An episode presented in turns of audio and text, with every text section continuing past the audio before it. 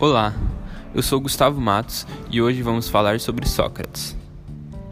Sócrates nasceu em Atenas no ano de 470 a.C., no auge da democracia. Era filho de um escultor e de uma parteira. Sócrates não começou já de cara na filosofia. Ele foi soldado, escultor, senador e, enfim, filósofo. Olá, eu sou o Nicolas.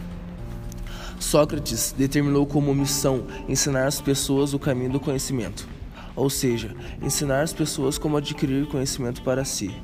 Sócrates acreditava que nós já nascemos com o conhecimento, que cabia ao mestre despertá-lo.